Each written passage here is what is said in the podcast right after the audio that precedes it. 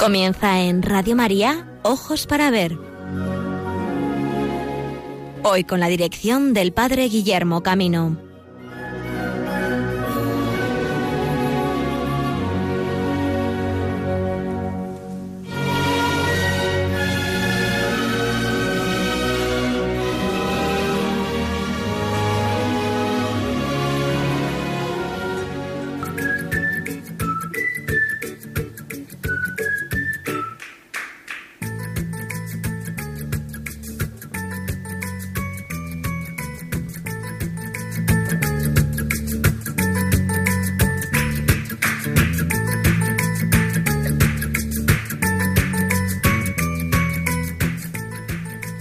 Días amigos y amigas de Radio María, bienvenidos a esta nueva edición de Ojos para Ver.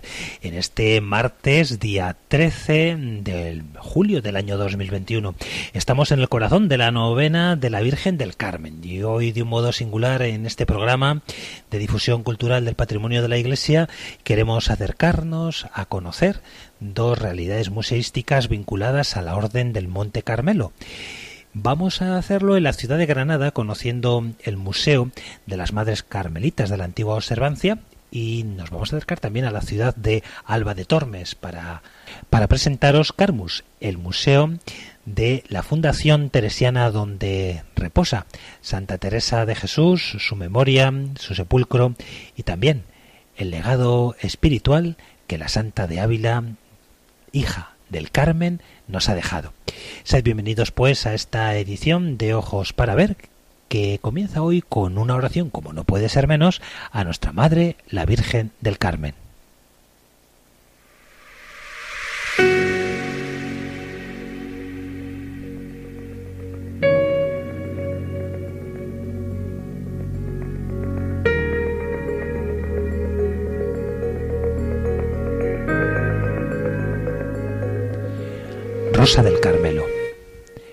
En el alma y en el cuerpo,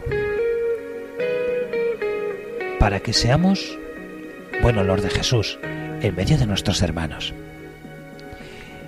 Estrella del mar, conduce nuestra barquilla en esta noche oscura hasta el reino de tu misericordia, el amor del Padre.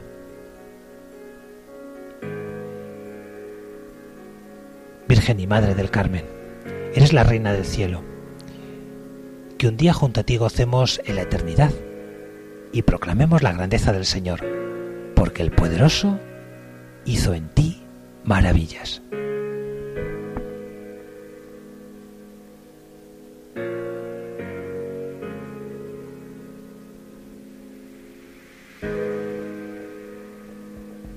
Te suplicamos, Señor, que nos asista con su intercesión poderosa la Santísima Virgen María, Reina del Monte Carmelo, para que guiados por su ejemplo y protección lleguemos hasta la cima del monte de la perfección que es Cristo, quien vive y reina por los siglos de los siglos.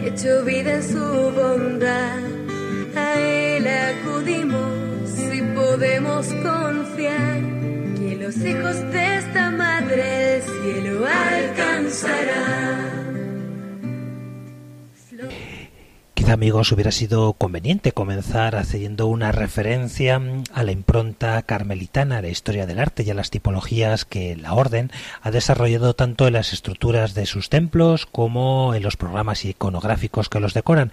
Pero como no tenemos mucho tiempo y queremos conocer hoy muchas cosas, vamos a trasladarnos, como os decía, directamente al monasterio de las Madres Carmelitas Calzadas de Granada para conocer lo que ha sido en estos últimos años el proceso de gestión del museo que alberga este monasterio.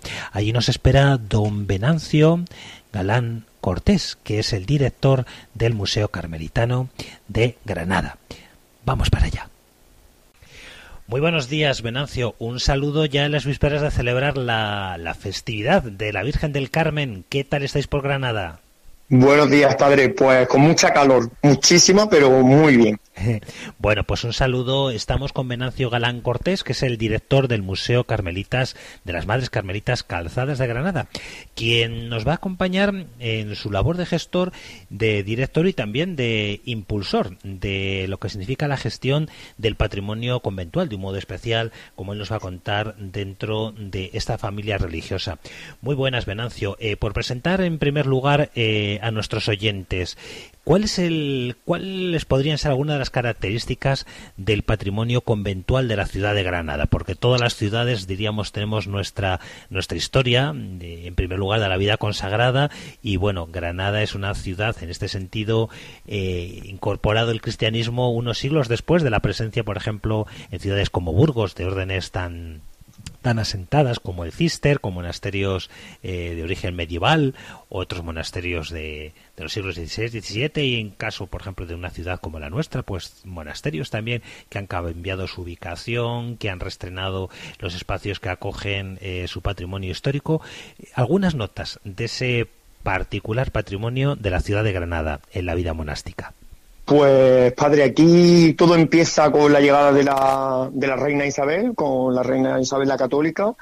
Los primeros monasterios que además siguen todavía vivos, gracias a Dios, serían las fundaciones reales que ella haría eh, de franciscanas, la, la, primera, bueno, la primera en 1501, eh, la vocación del monasterio es Santa Isabel la Real y está en el, en el Albaicín. y en el Realejo también fundarían las comentadoras de Santiago, que también están vivas afortunadamente. Viva me refiero a que el monasterio sigue adelante con las comunidades, efectivamente, que también lo fundan el mismo año y cuya vocación es la Madre de Dios. En nuestro caso, en el, en el caso de las Carmelitas, llegarían muchísimo antes que los padres, en 1508, y el monasterio de las Madres Carmelitas es eh, la encarnación. Posteriormente ya irían llegando nuevas órdenes, ¿no? Eh, franciscanas, se asentarían también eh, capuchinas, vendrían las hermanas, ¿no? Las carmelitas descalzas y demás. Sí es cierto que, eh, bueno, con, a lo largo de la historia, pues desgraciadamente, pues en los periplos de la guerra civil, eh, pues un poquito antes, en la invasión napoleónica, pues por ejemplo las descalzas fueron eh, expoliadas por, por la relación que tiene esa fundación con, con la casa de, del gran capitán. eh, las Tomasas, desgraciadamente en el Albaicín hubo muchísimas revueltas en la, en la, en la guerra civil y las Tomasas, por ejemplo, ardieron prácticamente eh, en el año 31. Y bueno, sí es verdad que desgraciadamente ahora, pues con el tema de las vocaciones y demás, pues sí se han cerrado monasterios. El más reciente que tenemos, eh, que se cerró el año pasado, eh, fue el monasterio de Los Ángeles. Y la comunidad, pues se dividió en dos conventos de, de, de aquí de Granada y otras se fueron a, a Sevilla. Pero nosotros afortunadamente todavía hay muchísimos monasterios, no solo en la capital, ¿no? Eh, también pues tenemos, por ejemplo, las capuchinas en Chauchina, que es un pueblecito de aquí de la Vega de, de Granada, y por supuesto luego ya hay otros en la zona de Guadix, Baza, y bueno, pues siguen vivos y haciendo cosas como enseñar su patrimonio y darles mostrar esa ventanita al mundo, pues ayudamos a las comunidades más de lo que la gente se cree. Muy bien, eh, Venancio, imagino que una de las particularidades mm, también de los monasterios de Granada, por comentar con nuestros oyentes, es que habrá elementos reutilizados de, de la época árabe, ¿verdad? Que algunos de los edificios serían edificios persistentes, eh, pienso por ejemplo en parte de, de la construcción de las mm, madres capuchinas, o Mm. todos son directamente, fueron construidos ex novo. No, por ejemplo, eh, el, monasterio de Santa Isabel la Real está vinculado a, casa a casa morisca, ¿no? Que como nosotros lo llamamos aquí, y nosotros eh, ahora mismo yo estoy terminando la tesis doctoral sobre la casa de las Madres Carmelitas y pues por ejemplo parece ser que también es una casa de un de una persona que estaba vinculada a la realeza nazarí, pero con la llegada del reparto de, las tierras nuevos cristianos, le tocó un nuevo cristiano, la Virgen del Carmen hizo un milagro y él prometió que donaría su casa para que el Carmen fundase un monasterio. Los carmelitas eh, calzados, ¿no? Los, los, carmelitas observantes, pues estaban en una antigua ermita. San Juan de Dios, ¿no? Que no era como una orden como tal como nosotros lo vemos, sino como un hospital, pasó por varios sitios hasta que eh, llegó, eso ustedes lo saben bien, eh, a, la casa de los Pisa. Eh, o sea, casi todos los conventos en Granada, las, descalzas están vinculadas a la casa del gran capitán. Las jerónimas están también vinculadas a una especie de, de zona de Almunia donde se araba la tierra en época nazarí, pues para, y había una pequeña casita, o sea que es que Granada no se entiende sin ese pasado. Muy bien, ¿y cuál ha sido el devenir de la comunidad de las Madres Carmelitas de la antigua observancia? Pues bueno, eh, ahora mismo tenemos 11 religiosas, muy jóvenes, porque la media de edad está en 54 años. Tenemos hermanas españolas y hermanas filipinas, además la priora es de digamos que es hermana de ustedes, ¿no? Porque es palentina, es de Palencia y ella siempre lo lleva por bandera. Y, la verdad es que ha habido tiempos mejores, porque sí es verdad que con la tesis hemos visto que es que había en el convento hasta 140 religiosas. El convento es inmenso. Y entonces, pues bueno, sí es verdad que, que han estado unos años un poco antes de abrir el museo, pues bueno, estaban ahí buscando la solución y, y demás, ves cómo se hacían pues para un poquito de dinerillo, porque se sabe que de caridad con el tema de las crisis pues no se puede vivir. Y sí es cierto que, que bueno, poquito a poco pues estamos trabajando, las hermanas pues se están interesando en venir a, a Granada y sí es verdad que esto lo puedo decir eh, porque en boca del general no lo comunicó, ellos dijeron que Granada nunca se cerrará porque es la fundación más antigua que queda en pie en la provincia bética. Es decir, la provincia bética carmelita se funda en 1503, que digamos que los calzados de Castilla, como ya hay muchos calzados, pues bueno, se separan solo territorialmente, ¿no? Y se crea la provincia bética. Y entonces, pues bueno, eh, es el monasterio más antiguo que hay. ¿Y guardáis alguna relación con la presencia de Juan de la Cruz durante su estancia en, Granada? Nosotros no tenemos nada de San Juan de la Cruz. Sí tenemos primeras ediciones de Santa Teresa de Jesús. Sí hubo un hecho muy particular que fue que en el siglo XVIII un grupo de descalzas del eh, convento de San José, del convento de las descalzas, se fueron y se vinieron al convento calzado y todas se hicieron calzadas. Y cuando vienen trajeron, que por eso puede ser lo de la primera edición, por supuesto, trajeron todo su, su patrimonio. Entonces nosotros, por ejemplo, tenemos muchísimo patrimonio vinculado a la santa. Qué bonito. Bueno, pues te parece, eh, vamos a abordar eh, cuál ha sido el origen de, este centro de conservación de, la vida monástica conventual de Granada de las Madres Carmelitas y empecemos por primero. ¿Cómo surgió la idea de musealizar parte de este convento? Pues la idea surge a partir de alguien muy, muy especial que por desgracia este bicho maldito que tenemos se lo ha oh, llevado, que ha sido mi padre Eduardo, vamos, el padre Eduardo, el padre Jerónimo Carmona, y, yo estaba, siempre lo cuento, y me dice, no diga eso, que no sé qué, digo, no pasa nada, que para mí todo muy honrado. Yo estaba fregando platos en un hotel que, que la provincia tiene en Granada, y pues bueno, yo estaba terminando, eh, estaba haciendo un máster de museología y de leyes de patrimonio. Y entonces él me dijo, oye, Venancio, necesito que vaya al convento porque hay que inventariar todo lo que hay. Y yo, padre, es que se van las monjas. No, no, es que estamos escuchando que, hay monjas que venden patrimonio para subsistir y que vaya que eso no puede ser y que no sé qué y que tenemos que tenerlo controlado también nosotros. Vale, pues ya está. Entonces, al estar allí a la semana, dos semanas, yo fui a hacer un inventario. En 2014 padre, y actualmente el inventario no ha terminado. Bueno. Ahora después ya le digo. Entonces, Con llegamos... tus horas semanales, ¿no? Damos lo entendido. No, no la es por eso, padre. constante. Es que desde 1508 que se funda la casa hasta hoy, allí nunca ha pasado nada. ¿Qué quiere decir? Que conservamos todo el archivo, tenemos piezas arqueológicas, todo el textil, escultura, pintura, numismática, lo que son monedas, joyas, grabados, fotografía antigua, todo. Nuestra biblioteca tiene 5.000 volúmenes. O sea, es que eso es una locura. Sí, sí. Entonces ya se lo dije al padre Eduardo y me dijo, bueno, pues poco a poco, primero la pintura, la escultura, no sé qué. Vale, padre. Y ya allí me dijo, oye, ¿hay posibilidad de hacer un museo? Pues mira, padre, podría hacer, un- no un museo, sino por lo menos cuatro museos, por lo menos.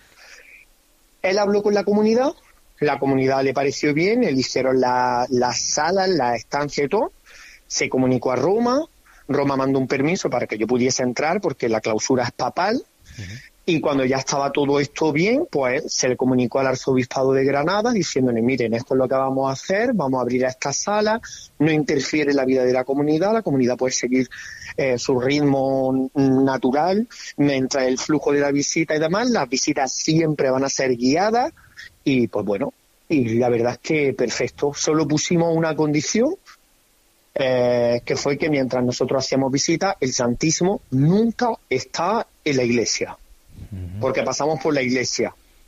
Y como vamos hablando y demás, por si la gente quiere echar fotos, el Santísimo la comunidad lo custodia en el eh, oratorio de, de la comunidad. Ajá.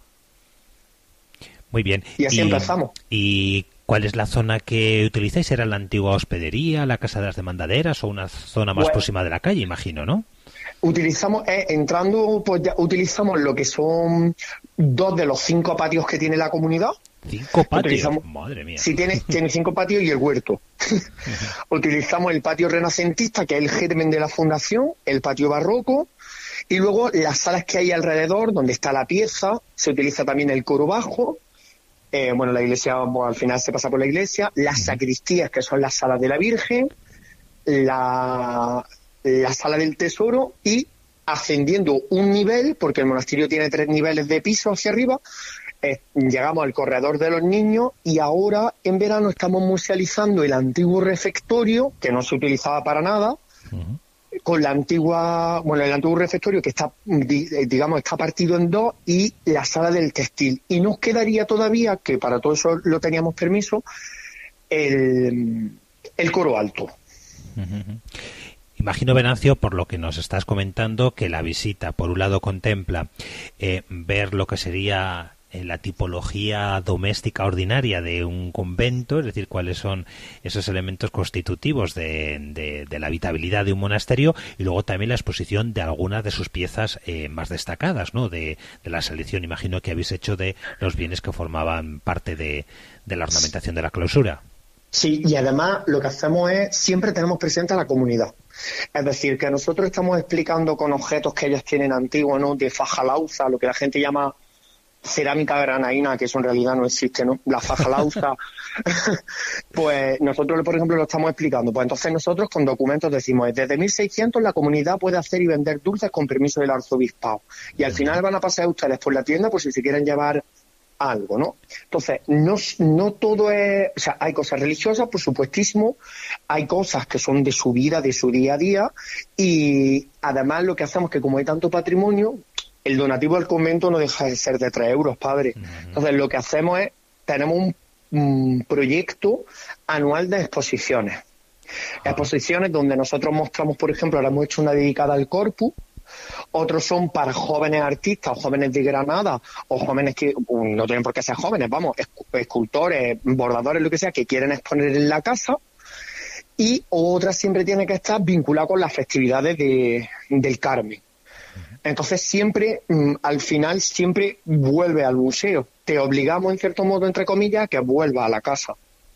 Qué buena idea. Bueno, Venancio, yo he tenido la suerte de, conoceros por algún ruititeo de cosas que, que te llegan y evidentemente he visto vuestra presencia en las redes sociales, aunque hablemos luego de, esa parte, eh, si quieres por seguir el, el contenido histórico. Granada, tierra de Alonso Cano, de tantos artistas, de Pedro de Mena, eh, ¿los grandes maestros también tuvieron relación con, con vuestro monasterio? Pues sí, sí hay, mm, eh, no tenemos nada de Alonso Cano, ojalá padre, pero sí tenemos de sus dos discípulos más aventajados, ¿no? Que fue Pedro Atanasio Bocanegra y Juan de Sevilla. Tenemos obras de los Mora, de la saga de los Mora, es más, la madre, que la Virgen del Carmen nuestra, que es la gran madre, porque así se conoce, que es una Virgen prioral sentada y hacia ella en la novena, está vinculada a Diego de More y a su discípulo, Agustín de, Vera y Moreno. Tenemos cuadros eh, relacionados con, la estela de Pacheco, de Francisco Pacheco, del Foro de Velázquez. Sí, sí, una inmaculada muy, muy bonita porque también vinieron monjas de allí, eh, de Sevilla y demás. Tenemos cuadros eh, de pintura italiana, boloñesa concretamente. O sea, que se atesora, se atesora mucho patrimonio y lo que hemos, nosotros hemos decidido que vamos a intentar que lo que veamos que sea nuestro, digamos, pues que a lo mejor que esté en un anticuario, lo que sea, intentar pues, devolverlo a la casa. Si es verdad que hace poco pues conseguíamos, gracias a la, de la generosidad de todo el mundo, el famoso acetre. El acetre, pues bueno, un acetre que se vendió en el siglo XIX pues para poder comer, padres, es que no hay más, más nada.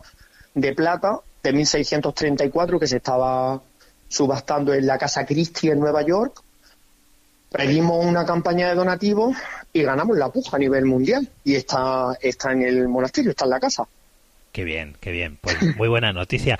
Imagino que dentro de la tipología del contenido de, de las obras y refiriéndonos a su iconografía, habrá temas devocionales comunes a todos los monasterios respecto a la infancia de Cristo, ¿verdad? A su vida pública, a su muerte y resurrección.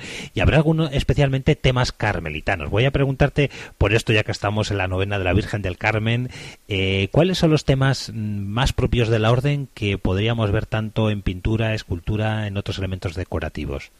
Pues tenemos, pues, imagínense, allí hay vírgenes del Carmen a doquier, con niños, sin niños, eh, pero bueno, eh, la entrega del escapulario, eh, sobre todo no ese, ese, ese, ese pasaje donde la Virgen del Carmen entrega el escapulario a San Simón Stock en señal de promesa de protección. En algunos sale con Santa María Magdalena de Pazzi y en otros sale incluso con San, con San Elías, con el profeta, Elías. Claro. Sí, tenemos los santos de propios de la orden, por supuesto, y también los descalzos, ¿no? Pero hay una, un ciclo pictórico del siglo XVII donde están Elías y Eliseo representados de pie, que eso es un poco raro.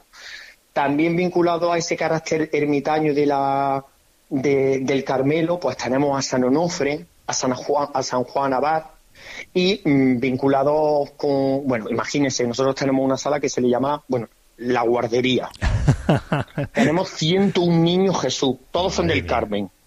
Da igual como esto, pero todos son del Carmen, ¿no? Y eh, sí es verdad que también tenemos esa relación de la, de la Santa, de Santa Teresa, ¿no? De la Santa, eh, en el encuentro con ese niño Jesús en el monasterio de la Encarnación de Ávila. Entonces, eh, sí es verdad que los grandes, grandes eh, episodios, el principal de todo siempre va a ser la Virgen del Carmen, en diferentes escenas, con el niño Jesús, con San José, da igual. Y luego tenemos la geografía propia de la antigua observancia, San Alberto de Jerusalén, San Cirilo, santos que en España son bastante desconocidos porque es verdad que que el Carmelo Descalzo no, no eclipsó, digamos. Pobre San Alberto de Trapani, entre otros. sí, efectivamente. Bueno, Venancio, y de cara a la gestión que nos has dicho, eh, podéis más o menos eh, financiar la apertura del museo con las donaciones de, de los visitantes y supongo que habrá algún plan rector dentro de la Diputación, Ayuntamiento o bien dependéis solamente de vuestros bienes. Aquí, aquí, mire, yo no sé. aquí eh, en Valladolid yo no sé cómo es, pero aquí pues cuando nosotros igual igual de difícil casi. Bueno, no. Abrimos la institución. es complicado, ¿no? O sea, sí que hemos eh, vivido los museos que tenemos abiertos monásticos. Cada uno tiene eh, alguna alguna algún plan específico, ¿no? En el caso de algunos es el ayuntamiento quien ha dotado, por ejemplo, el sistema de, guía, la persona. Aquí no aquí no hay nada, padre. Aquí es que en el momento en que escuchas la palabra religión, comunidad, monja, la gente te dice búscate la vida, literalmente porque a mí me lo han dicho. Cuando a lo mejor iba a pedir una ayuda para hacer unas peanas, una vitrina o lo que sea. Luego ya está, ¿no? Eh, aquellas personas que dicen, no, es que eso no es un museo, un monasterio musealizado. Pues mire usted, no, no, es un museo. Si es verdad que ahora lo que estamos intentando es darnos, meternos como colección museográfica, eh, que hay que ir a hacer una inversión por el tema de que tienen que venir a, medir y a decirnos un poco, pues tenéis que poner esto aquí, esto aquí, y con el fin de poder intentar pedir alguna ayuda a la Junta de Andalucía, pero nada de, nada. Lo, lo que hay allí es amor, eh, eh, trabajar por amor al arte y ayudar a la comunidad. Claro que sí, bueno, eso es lo importante, ¿verdad? Luego, bueno, a veces ya, ya vemos que van cambiando determinadas decisiones políticas de apoyo, de buscar la, promo la promoción de la ciudad, de, de por lo menos facilitar eh, la difusión o de pertenecer a veces a una red de museos que unos con otros nos, nos vamos apoyando. Muy bien. Eh, eh, nosotros estamos en, los museos de la iglesia, en la red de museos de la iglesia. ¿Y eso significa que, tenéis algún sistema de entrada conjunta, que os promociones unos otros? Eh, por la página web y por la Asociación de Museógrafos que seguían mi trabajo, eh, pues las redes al final son muy, muy buenas. Entonces, para el tema de la difusión. Entonces, pues bueno, hemos ido haciendo convenios con la universidad, también pues para la hora de restaurar y demás. Y bueno, pues seguiremos marcando esa línea. Nosotros somos de trabajar mm, a paso firme, pero sin parar de trabajar. Muy bien, muy bien. Pues nada, en primer lugar, eh, yo creo que esto sí que nos animas a, a todos a, buscar que muchos casos semejantes que hay por toda España, ¿no? Estamos en este caso en Granada y en las Madres Carmelitas por la proximidad a nuestra fiesta, pero es verdad que esto es un, aspecto muy importante por, por la gestión también del presente en la vida de la Iglesia, de cuidar eh, ese patrimonio tan, tan diverso que hemos, que hemos recibido.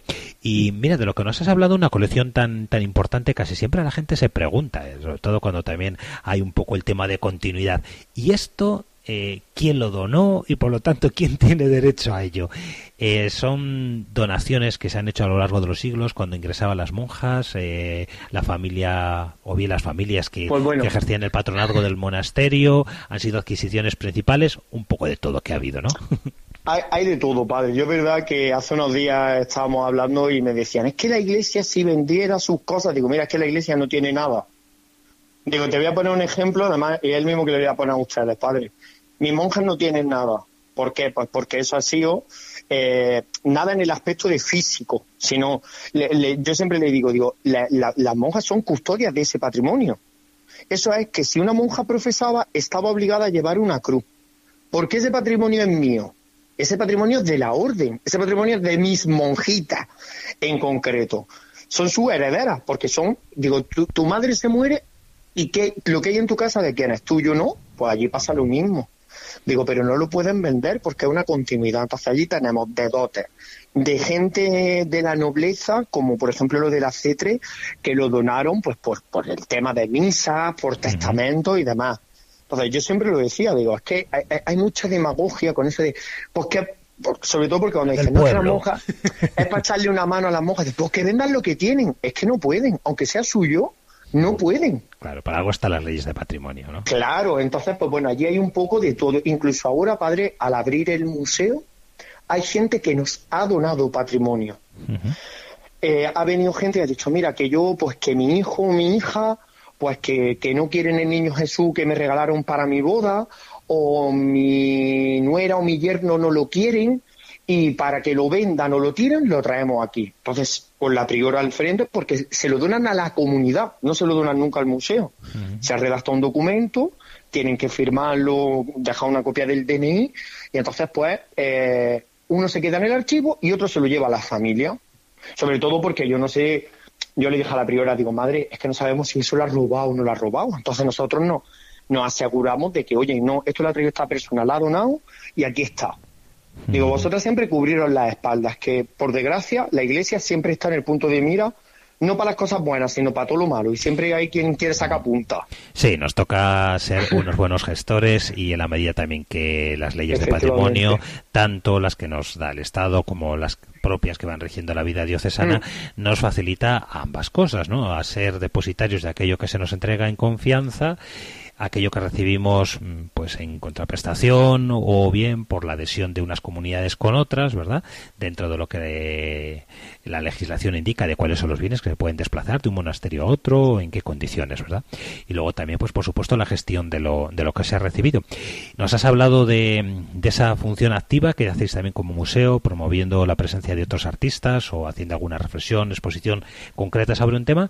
Y por último, sería decirte, bueno, ¿cuál es vuestra presencia en las redes y cómo os dais a conocer? Pues bueno, nosotros al final eh, de, todo este periplo, ¿no? que empezamos con tres salicas y ahora pues ya tenemos un montón de salas más. Aquello que empezamos con un Facebook, eh, con una página de Facebook esta que le da al me gusta y ponemos absolutamente todo, pero no solo relacionado al museo. Nosotros ahora mismo estamos anunciando en las redes del museo la novena. O sea, es que nosotros eh, siempre lo explicamos. Esto es un hogar donde vive gente que son monjas. Luego es un lugar cultural, que lo que quiere decir donde hay culto. Y eso prima por encima de todo. Y luego es un lugar cultural. Entonces nosotros lo que hacemos es todo lo que se hace de la comunidad además, pues nosotros también en las redes, que tenemos en Facebook. Claro, Museo Carmelita Granada. También lo tenemos igual en Twitter y en Instagram. Y ahí, por ejemplo, hemos conocido gente de su maravillosa tierra, que yo tengo una visita pendiente, que hemos hablado mucho y nos, nos gusta conocernos entre nosotros, como por ejemplo una de las cosas pendientes que yo tengo allí es visitar el, el Museo de San Joaquín y Santa Ana, que también está vinculado a, una comunidad.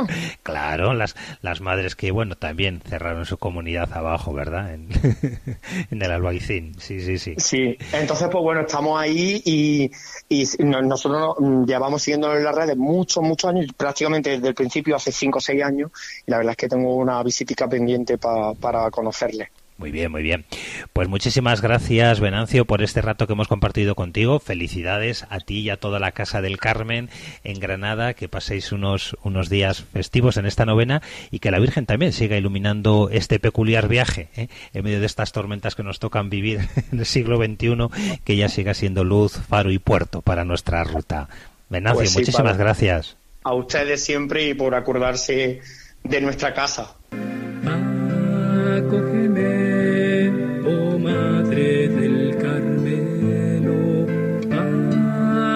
Hermoso manto Y aquí seguimos, amigos, en Radio María, cuando son la una y dos minutos. En el territorio peninsular, las doce y tres minutos ya acaban de dar en el territorio insular canario.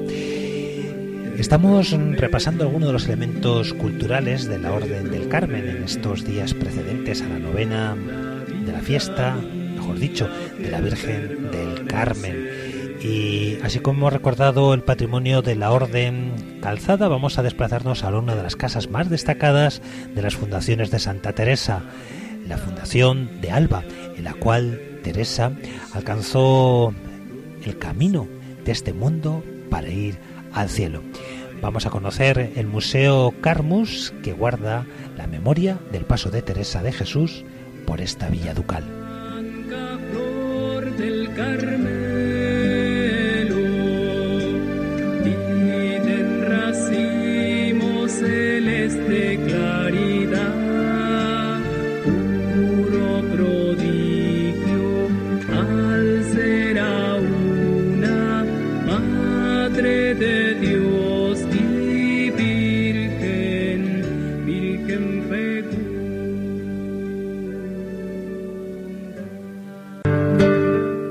Acompasándonos al transcurrir de la vida humana, empezaremos en Ávila, ciudad nobiliaria, donde un 28 de marzo de 1515 nació Teresa Sánchez o Teresa de Cepeda, es decir, Teresa de Ahumada, siendo cristianada en la iglesia de San Juan. Su padre, Alonso Sánchez de Cepeda, el toledano, era hidalgo de ejecutoria, pero se sabía que era hijo del converso Juan Sánchez de Cepeda, y hoy sabemos que en 1485 aquel abuelo de Teresa se presentó espontáneamente ante los inquisidores de Toledo y confesó haber fecho y cometido muchos graves crímenes y delictos de herejía y apostasía contra nuestra fe católica, siendo condenado a recorrer durante siete viernes los templos toledanos vestido con el amarillo San Benito infamante. Era sentencia benévola, pero dejaba marcado a Juan como judaizante reconciliado y con él a sus descendientes. De sus años infantiles da dos noticias cuyo coprotagonista es Rodrigo, el hermano al que más quería. El intento de marchar a tierra de moros. Como veía los martirios que por Dios los santos pasaban, parecía me compraban muy barato el ir a gozar de Dios. Concertábamos irnos a tierra de moros, pidiendo por amor de Dios para que allá nos descabezasen. Pero cuando cruzaban el río Adaja, un tío suyo los encontró y los llevó a casa. Como la huida a tierra de moros no pudo ser, buscará otro camino aparentemente más fácil. De que vi que era imposible ir a donde me matasen por Dios, ordenábamos ser ermitaños, y en una huerta que había en casa procurábamos hacer ermitas, poniendo unas pedrecillas que luego se nos caían. También reconoce cierta coquetería. Comencé a traer galas y a desear contentar en parecer bien, con mucho cuidado de manos y cabello y olores y todas las vanidades. E informa de incipientes devaneos con sus primos que su padre cortó metiendo a Teresa en 1531 en las Agustinas de Gracia. Durante año y medio tuvo por vigilante maestra a María Briceño, a quien deberá su formación en la oración y un difuso acercamiento a San Agustín. De allí partió hacia su casa tan enferma como dispuesta a ser monja. El 2 de noviembre de 1535 tenía 20 años, salió a escondidas de su casa paterna y se dirigió a la Encarnación.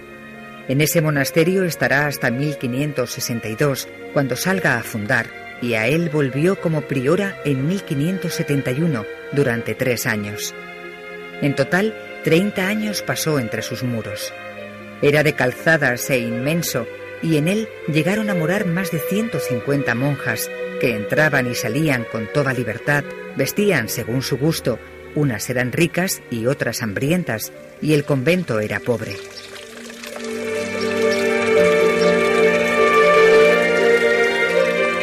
Tan peculiar clausura hizo que estuviese en estrecho contacto con la sociedad civil y eclesiástica de fuera de la Encarnación, y que dentro tuviese cumplida noticia de las corrientes reformadoras.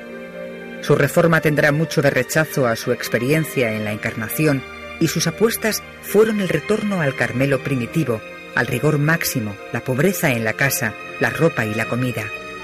A ello añade Teresa la igualdad entre las monjas la búsqueda de la alegría, propiciar la oración constante, la exigencia de la lectura o el servicio a la Iglesia a través de la oración.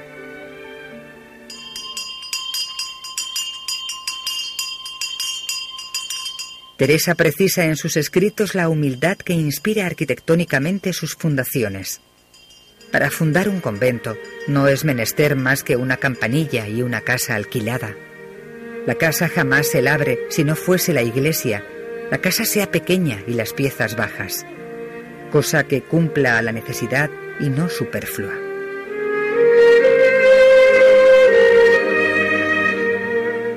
Con las citadas premisas espirituales y constructivas, puso en marcha la reforma en San José de Ávila en 1562 con cuatro seguidoras, sin renta alguna, mucho desdén y algún claro rechazo. Eran unas mujeres orantes y cultas, acogidas señaladamente por Cristo e iguales entre ellas. Allí permaneció cinco años. En Alba de Tormes fundó Santa Teresa en 1571 este convento de la Anunciación de Nuestra Señora del Carmen, y aquí morirá Teresa en 1582. Desde entonces esta villa y esta santa no se explican una sin la otra.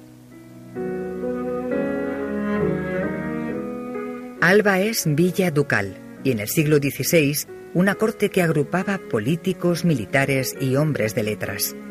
A ello se debe la proyección de Alba en la cultura española de la época, cuyo mejor exponente está en los versos de Garcilaso. En la ribera verde y deleitosa del Sacro Tormes, dulce y claro río, hay una vega grande y espaciosa, verde en el medio del invierno frío, en el otoño verde y primavera, verde en la fuerza del ardiente estío. En sus fundaciones narra Teresa la de este convento. Teresa de Laíz, la fundadora, tuvo padres nobles y de limpia sangre. Casó con Francisco Velázquez, fundador también de esta casa, y solo tenían una pena, el no les dar nuestro Señor hijos. El 3 de diciembre de 1570 se otorga la escritura de fundación estableciendo que los fundadores darán las casas en las que viven y otras, más diversas donaciones y juros, y harán la capilla y altares de ella e cuerpo de iglesia a su costa.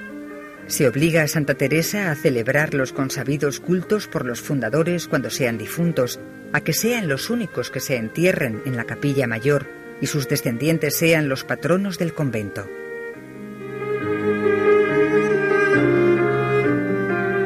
Una tradición albense sitúa a Teresa en Alba en enero de 1571, supervisando las obras conventuales a las que San Juan de la Cruz ayudaba con sus manos como albañil y con la oración y confesando a las monjas.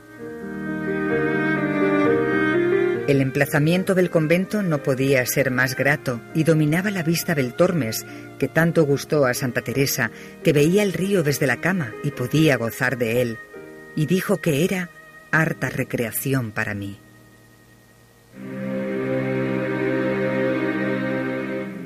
Cuando la madre se disponía a partir desde Valladolid a Ávila, es reclamada a Alba para acompañar a la joven duquesa en el parto, alterando su último itinerario y pasando sus últimos 15 días en esta casa.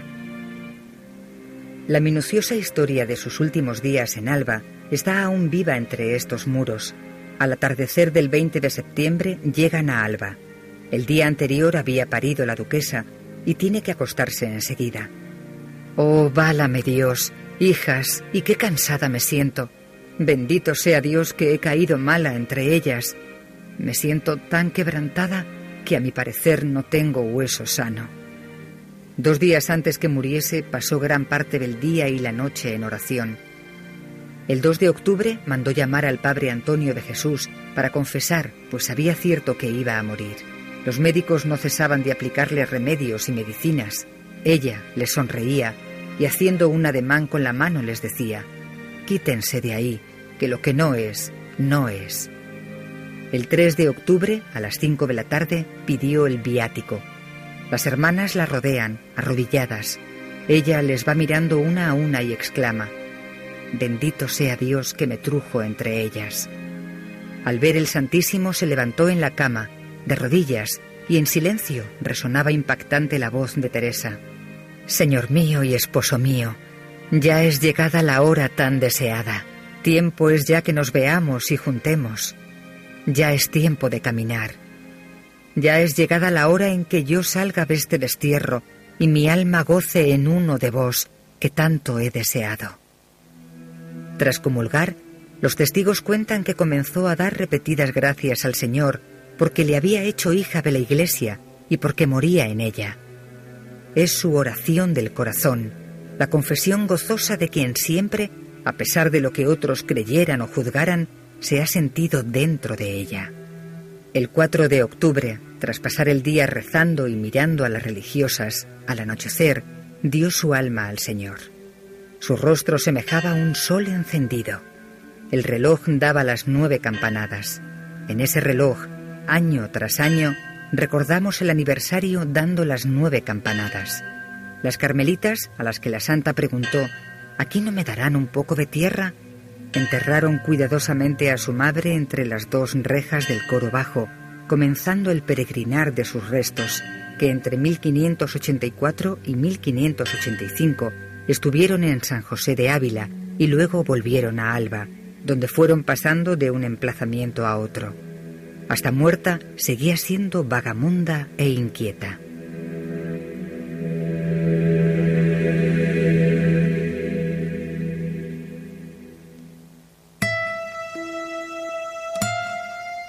En los últimos cuatro años hemos puesto en marcha un museo carmelitano que hemos ampliado con un nuevo edificio. En una sala hemos agrupado buena parte de los ternos de culto, casullas, dalmáticas y capas pluviales, con sus estolas y manípulos, más los paños de atril y de hombros, bolsas de corporales y paños de cáliz. La joya es el paño de brocado que cubrió el cuerpo de la santa. Un hermosísimo San Miguel venciendo al demonio de Alessandro Algardi de bronce dorado preside la sala dedicada a la orfebrería de culto. Singular es el gran altar de plata y casi únicas piezas de delicada filigrana como el cáliz y el relicario del rayo. Además se exponen candeleros, custodias, sacras, escaparates, cruces y cálices de todo tipo.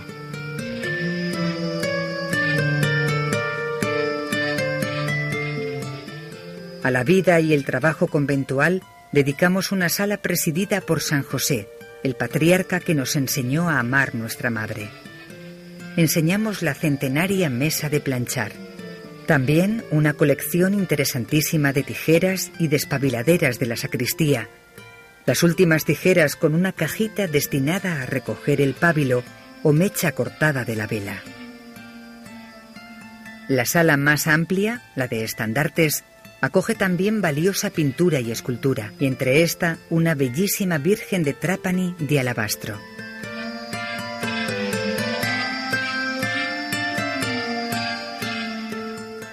Piezas gratas son la Dolorosa de Mena o las grandes pinturas que Flipart dedicó a San Fernando y San Francisco de Paula, y entre ellas Cristo curado por los ángeles, copia de un original de Guido Reni que casi supera el modelo.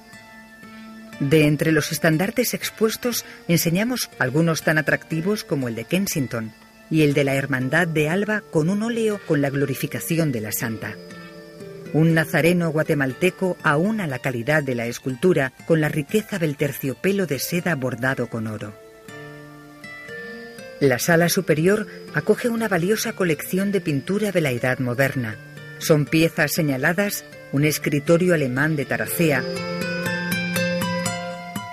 y el estandarte de la canonización de 1622, pieza casi única, de seda y óleo, con una buena imagen de Santa Teresa arrodillada. Conectadas con el camarín alto están dos salas que guardan nuestra amplia colección conventual, con buenos cobres. La última, con una colección flamenca en la que nos parece especialmente valioso el que recoge la transverberación de Teresa. Los dos camarines del templo, alto y bajo, se integran en el museo, pero hemos procurado que guardasen la pátina que el tiempo dejó en sus muros y su cálido carácter devocional y las piezas que secularmente les conformaban.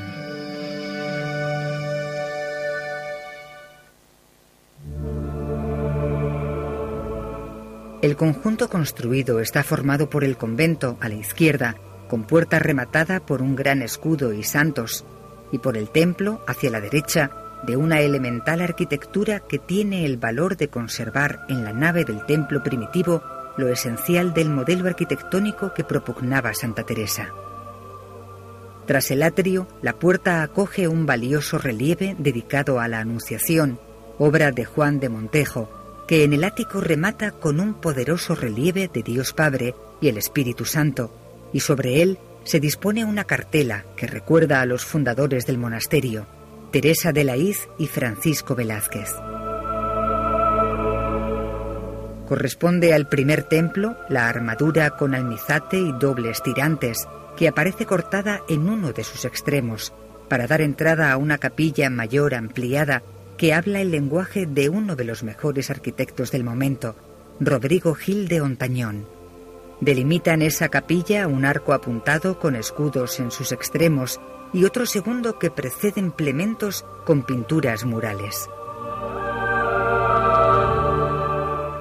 Nuestra madre fue enterrada bajo la reja del coro de la primera iglesia y allí volvió tras estar algo menos de un año en San José de Ávila. En las primeras décadas del siglo XVII, la orden hizo el retablo de piedra en cuyo arco superior se instaló en 1616 la citada urna de Villamayor con el cuerpo de la santa que en 1677 se trasladó al actual retablo mayor. Quedaba así configurado un retablo de temática carmelitana que era completo relicario que albergaba en el centro la urna de Santa Teresa tras un relicario y en las puertas inferiores el brazo en una y el corazón en otra. Delante, iluminando el crucero y el presbiterio, se dispusieron yeserías sobrias y muy luminosas que hacen muy grato ese espacio y que desde 1674 acogen en sus pechinas cuadros de Francisco Ricci con motivos teresianos. Nuestro coro está lo más cerca posible del altar del Señor y del cuerpo de nuestra Madre, de forma que desde allí estamos en estrecha comunión con ellos y también con los muchos peregrinos que hasta sus reliquias se acercan. Desde allí y desde el camarín alto podemos venerar y vigilar el cuerpo de nuestra Madre, que desde 1760 está en un nuevo sepulcro de mármol negro jaspeado, donado por Fernando VI y Bárbara de Braganza, trazado por Jacques Marquet, el arquitecto francés que el duque de Alba había traído a España. La nueva urna es de mármol de San Pablo, de los montes de Toledo, con sus adornos de bronce dorados, de oro molido, y sobre ella hay dos ángeles de gran blancura. A los lados hemos dispuesto el brazo y el corazón a la altura de la tapa en sus riquísimos relicarios. En la antigua sala capitular hemos instalado la sala de Santa Teresa, junto a la celda de su muerte.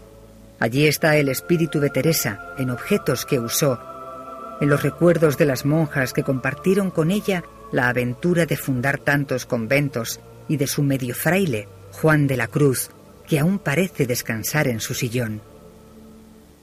También están recuerdos de esta casa de Alba y copias de su testamento espiritual, es decir, de sus escritos, Camino de Perfección, Vida, Fundaciones y las Moradas.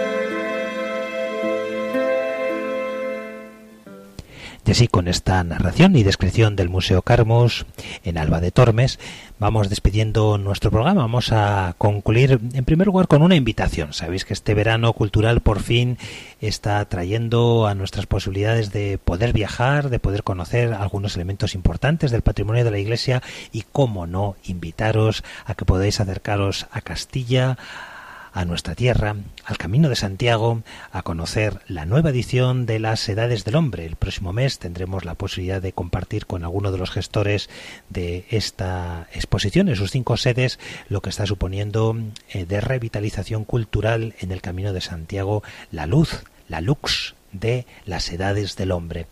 Sí que invitaros, eh, que a quienes lo podéis hacer, que procuréis destinar dos días, porque la exposición de Burgos forma un núcleo en torno a, la catedral con un número ingente de obras, más de un centenar, y las dos sedes de mm, Carrión de los Condes y las dos sedes de Sagún merecen también, por el desplazamiento a las mismas ciudades y por el patrimonio de estos dos núcleos tan importantes del camino, dedicar tiempo sosegado para conocer estas cinco sedes, una en Burgos, dos en Carrión, dos en Sagún, para ver cómo María es imagen y perfección de la Iglesia, modelo de toda la Iglesia, y la belleza de María se manifiesta también en la belleza de nuestra fe.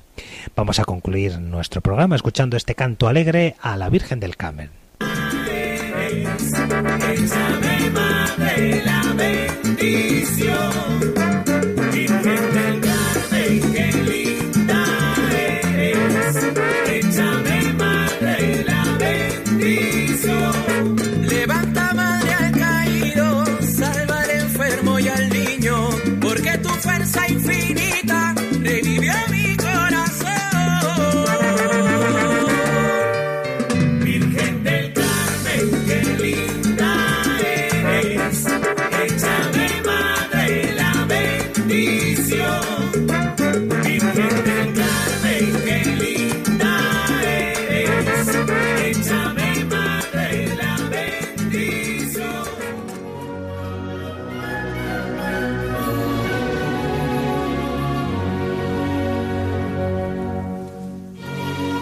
Así finaliza en Radio María, Ojos para Ver.